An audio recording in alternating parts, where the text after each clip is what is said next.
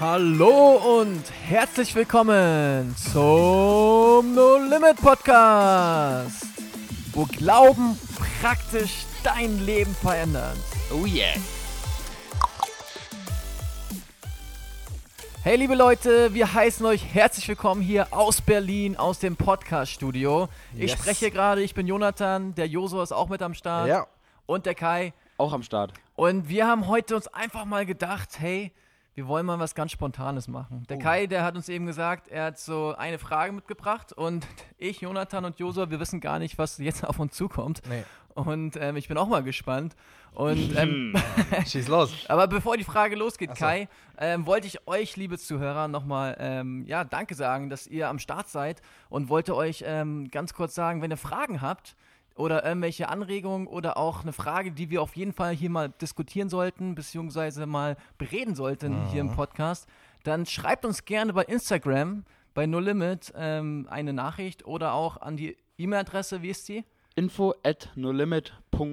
Ja. Genau, weil wir wollen auch immer aktuelle Themen mit reinbringen von euch. Ähm, und ja, nur zur Info am Anfang. Aber ich schmeiß den Ball jetzt mal hoch hier.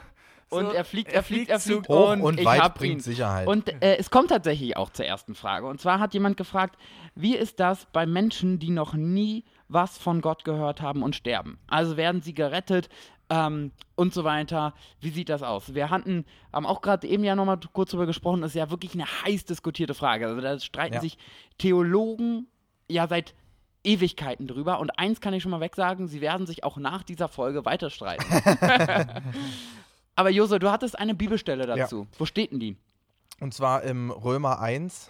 Und da steht das äh, im Vers 20.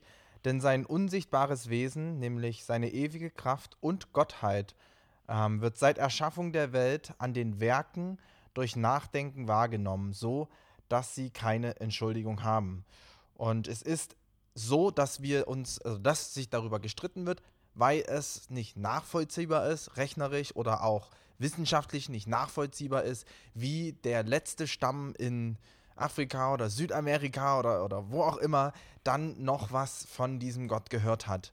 Und es ist, gibt auch noch andere Bibelstellen, wo klar drin steht, dass dieser Wunsch oder dieses Suchen nach dem Schöpfer ähm, in jedes einzelne Herz hineingelegt ist. Und vielleicht gibt es ein klitzekleines Beispiel, wenn ein Kind aufwächst ohne Vater.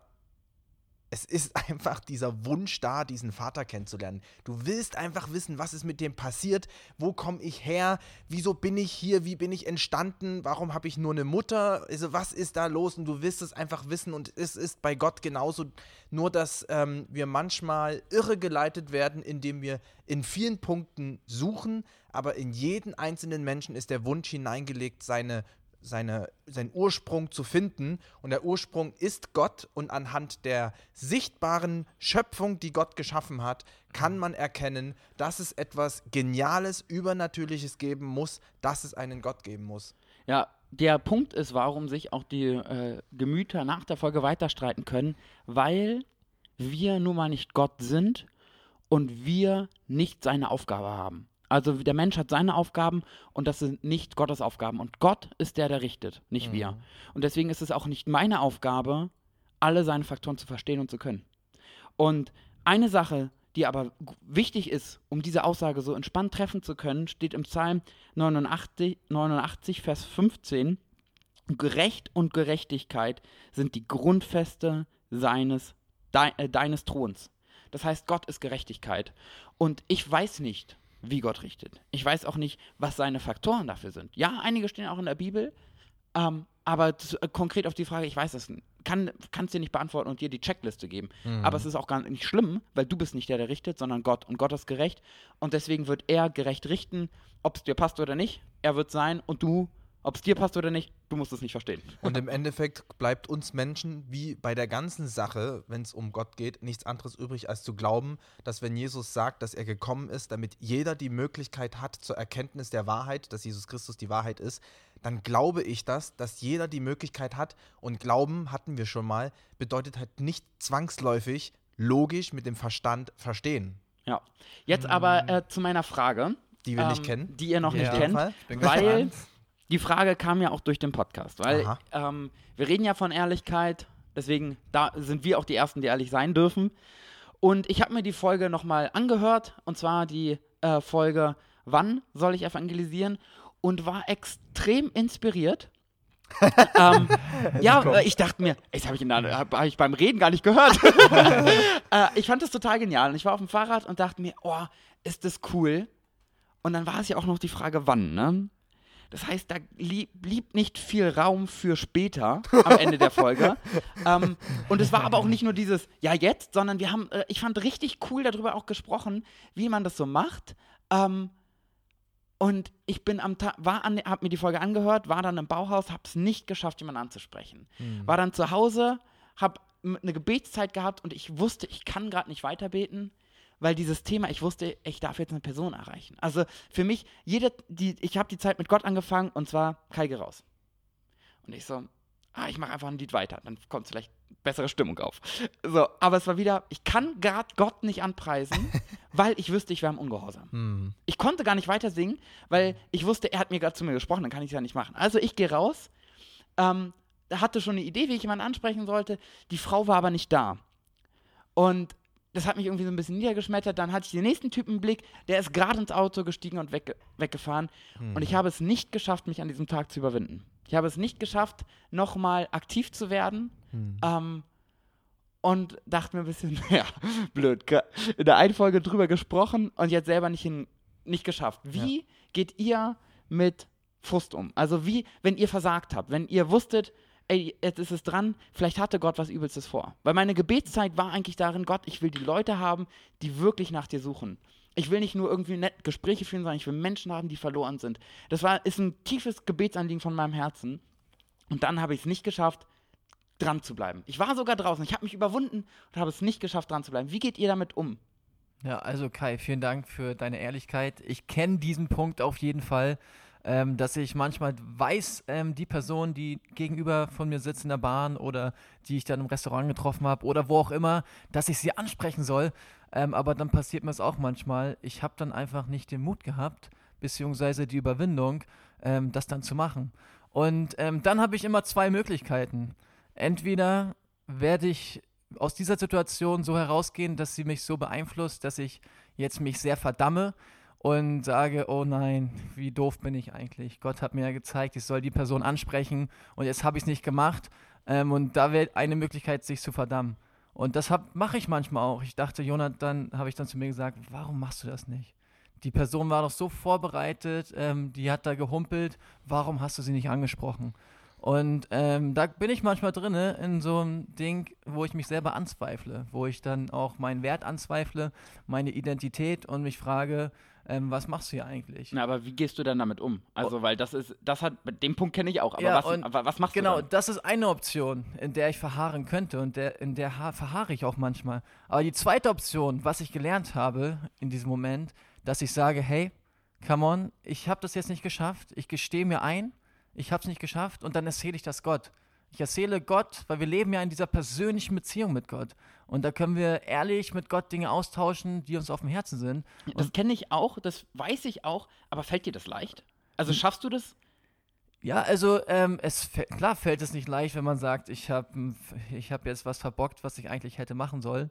Und es kostet Überwindung, Gott zu sagen, hey, ich hab's verbockt. Mhm. Und ist es danach bei dir direkt weg? Weil mir persönlich fällt es halt, kostet es nicht so die Überwindung, Gott, vor Gott ehrlich zu sein. Weil ich weiß, wenn ich einem vertrauen kann, dann Gott. Vor ihm ehrlich zu sein, fällt mir gar nicht schwer. Das ist so nicht so mein Thema, sondern ich erzähle es ihm und wenn es dann nicht besser ist, was machst du dann? Wie geht es dann weiter für dich? Oder ist es bei dir, du erzählst es ihm und dann ist es weg? Also ich bin mittlerweile, dass ich ihm das dann erzähle und ähm, dann sage ich, ich stehe wieder auf, ähm, ich richte so nach dem Motto meine Krone, wo ich da mich verdammt habe, wo ich hingefallen bin und dann mache ich es beim nächsten Mal anders.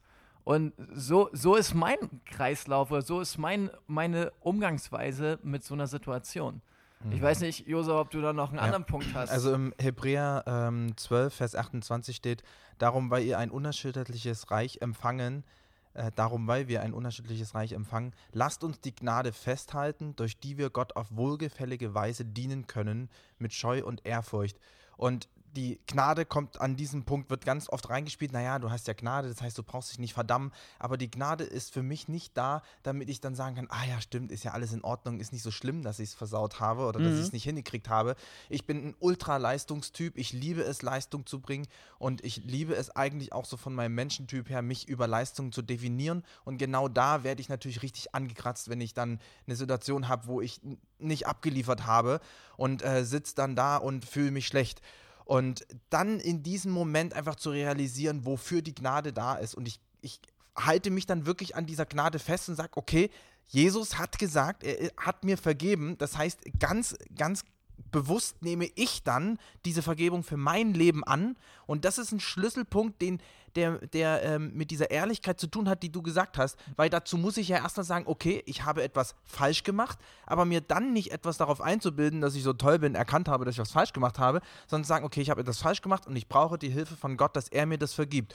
Und diese Vergebungskraft, die wird tatsächlich in meinem Leben dann wirksam und ich spüre richtig, wie dieser Frust weggeht, wie diese ähm, Bemitleidung von mir selbst weggeht, weil nämlich die Schuld nicht durch irgendwie mein Reden weggenommen wird oder mein tolles Handeln, sondern die Erlösungskraft wird wirksam in meinem Leben. Und dann ist es so, dass ich mich nicht einfach hinsetze und sage, ah cool, ich bin wieder erlöst, sondern ich nutze die Gnade gleich und sage, und jetzt tue ich äh, ähm, das Richtige. Aber Ja. dann halt nicht, jetzt diese Woche muss ich aber mal das Richtige tun, damit ich nicht wie letzte Woche wieder versage, sondern hey, Gott hat mich errettet, er hat mich erlöst und jetzt kann ich gehen. Genau, klasse Perspektive, was mir gerade eingefallen ist, Joso, während du geredet hast. Ähm, ich bin manchmal so, dass ich dann versuche, in so eine, äh, so eine Opferrolle dann zu kommen. So eine, ja, ich bemitleide mich selbst, so, ich habe es nicht geschafft und so. Und da dann diesen Gedanken zu erkennen, dass man sagt, ich bin kein Opfer, ich bin, bin Kind Gottes Ja. und ich nehme diese Vergebung an und sage, come on, ich bin zwar hingefallen, ihr kennt den Spruch, hinfallen, ähm, dann ist die Krone Krone, richten. Krone aufstehen, aufstehen. hinfallen, aufstehen, Krone richten, weitergehen. Genau, und dem würde ich ähm, ganz klar ähm, übertragen und euch auch inspirieren. Hey, wenn ihr versagt habt, come on, weiter geht's. Nehmt die Vergebung an, die in Jesus ist Ja. und ähm, macht euch selbst nicht zum Da Opfer. liegt einfach Ja. Kraft drin in dieser Das ist- Vergebung. Das ist mir gerade auch aufgefallen bei dem, was ihr erzählt habt, auch gerade dieses Festhalten, weil bei mir ist es so, ich kenne die Punkte, die ihr auch angesprochen habt, aber manchmal fällt es mir halt einfach schwer, dann ist es halt, kommt es nach einer halben Stunde wieder. Oder es kommt nach, zwei, nach einem Tag wieder. Genau dieser Gedanke. Und ich dachte, nee, ich habe den doch gerade abgegeben. Aber jetzt, wo du es auch gerade sagst mit dieser Krone richten, naja, manchmal strauchelt man und dann rutscht die Krone, Krone ein bisschen rum. Und sie sagen, nein, ich halte die einfach fest. Ja. Und auch wenn es gerade ein bisschen wackelt, das ist halt nun mal Leben. Das ist manchmal ein bisschen stürmisch. Ich glaube das einfach. Und da ist mir lustigerweise gerade selber unser Slogan halt Ja, ja. nochmal eingefallen. Wo glauben. Und dann wird Glauben praktisch. Ja. Ich glaube es einfach. Auch wenn ich mich gerade nicht so fühle, ich halte halt dran fest Ja. und sage, ja, ich bin errettet, ich nehme diese Gnade jetzt an. Meine Gefühle haben sich noch nicht verändert. Mhm. Meine Stimmung hat sich noch nicht verändert, aber ich glaube es jetzt einfach. Ein lieber Freund hat mir mal äh, gesagt, in, wo ich in einer Situation war, wo ich gerade richtig versagt hatte, und das habe ich ihm erzählt, diese Situation. Und dann hat er mir gesagt, Josua, kannst du dir vorstellen, dass während du versagst, Jesus dich liebt? Und ich habe gemerkt, Wow. Krasses Statement. ähm, es fällt mir schwer, das zu glauben. Ja. Aber es, es ist im Endeffekt diese Liebe Gottes, die mich verändert. Es sind nicht meine knallharten Fakten, sondern in dem Moment, wo ich glaube, dass Jesus mich durchdringend liebt, bin ich erst in der Lage, so zu leben, wie er will. Stark. Hammer. Ja, ich glaube, das war die Folge. Es ist schon rum.